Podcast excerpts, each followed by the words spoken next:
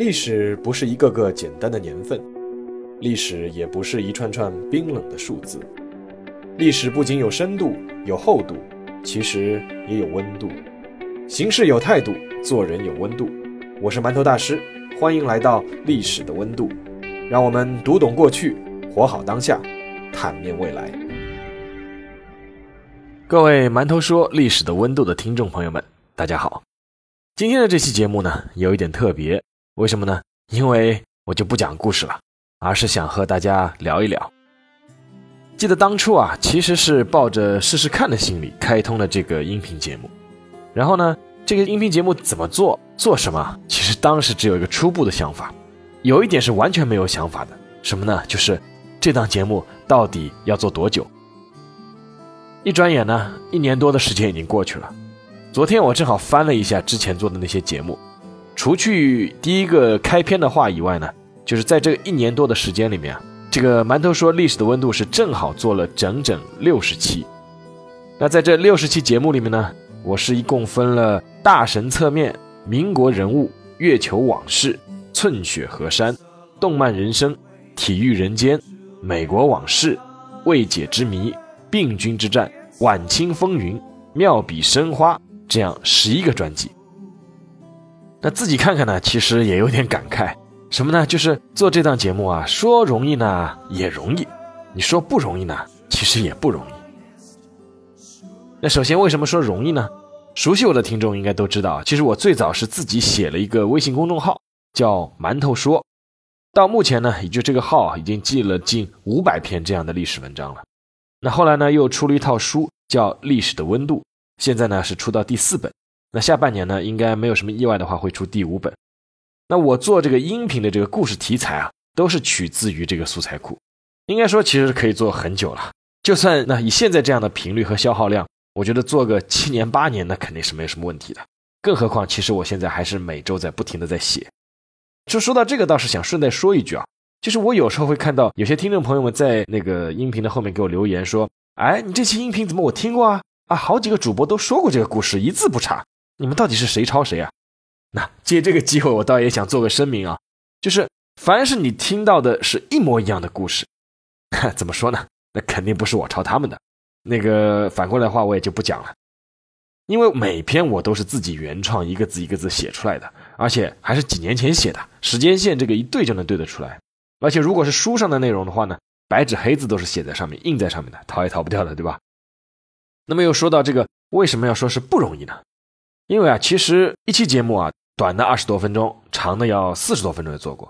那各位还别真的小看这个一期节目，因为我自己做音频其实是外行，平时除了写公众号啊、写书啊，啊，每周是专门抽出精力来弄这个音频的。那虽然说内容是我自己以前写过的，但是大家都知道嘛。文字的东西，它要变成嘴巴上讲出来的东西，它是不能全文照搬的。一些书面化的用语，对吧？你看的时候是没有问题的，但是如果你听起来，就会觉得很别扭。所以说我每次都得重新把文章修改一遍，然后呢再开始录。那说到这个录音啊，其实也挺有意思的。有的读者说呢，哎，你这个录音效果还行。那有的读者说呢，哎呀，你录音效果不行啊。那不过说句实话，行和不行啊都没有办法，因为我就是在自己的房间里用手机录的。没有办法，业余人士嘛，对不对？然后呢，每次把这个节目录完，就交给我的助理去剪辑。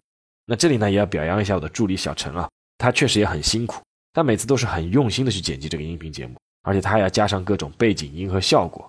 他其实也不是专业人士，所以说能够做到这样呢，作为我个人而言呢，我自己呢还是挺满意的。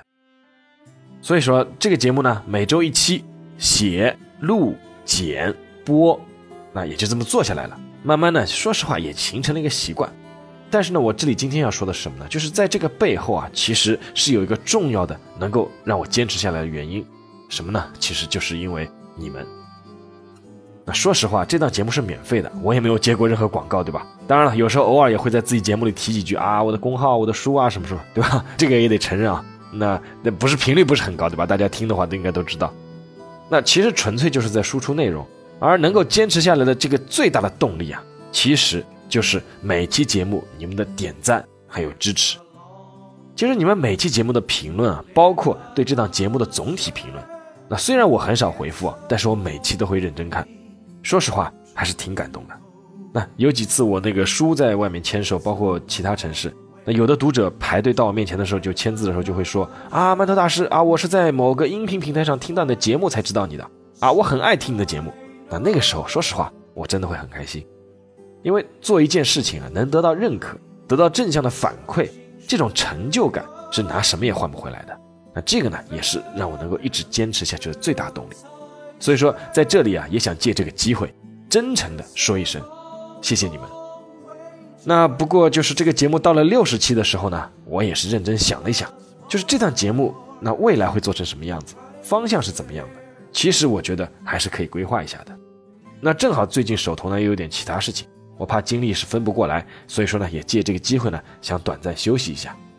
而且这个节目也正好到了六十七，对吧？啊，能凑一个整数，变成馒头说历史的温度的第一季。哈就有点像美剧一样，但这个一季有点长，这一季有整整六十集。那有第一季呢？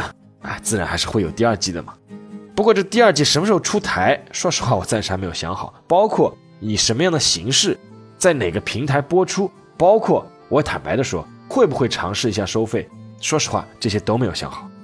那可能有的听众会问啊，那你到底要准备休息多久呢？第二季什么时候来呢？那虽然就没有一个明确的想法了，但是我自己觉得。间隔期应该不会超过一个月的吧？也就是说，最晚最晚六月的中旬应该就会推出第二季了。然后在这段休息的时间里面呢，如果大家觉得过往的节目你还有兴趣再听一听的话，也可以回听一下。子曰：“温故而知新”嘛，对不对？说到这个啊，我在喜马拉雅其实还有一档音频课，叫做《馒头说给孩子的论语课》啊，也是我自己录的。我自己觉得应该还是对得起票价的。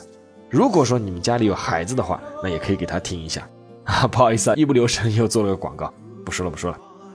好，那其实就是想和大家聊这些嘛。呃，怎么说呢？一年多下来也该道个小别了。那还是想呢，再向大家说一声感谢，谢谢大家呢一年多来的陪伴、支持还有鼓励。有句话叫“休息是为了走更长的路”，那么就让我们第二季再见，记得等我，再见。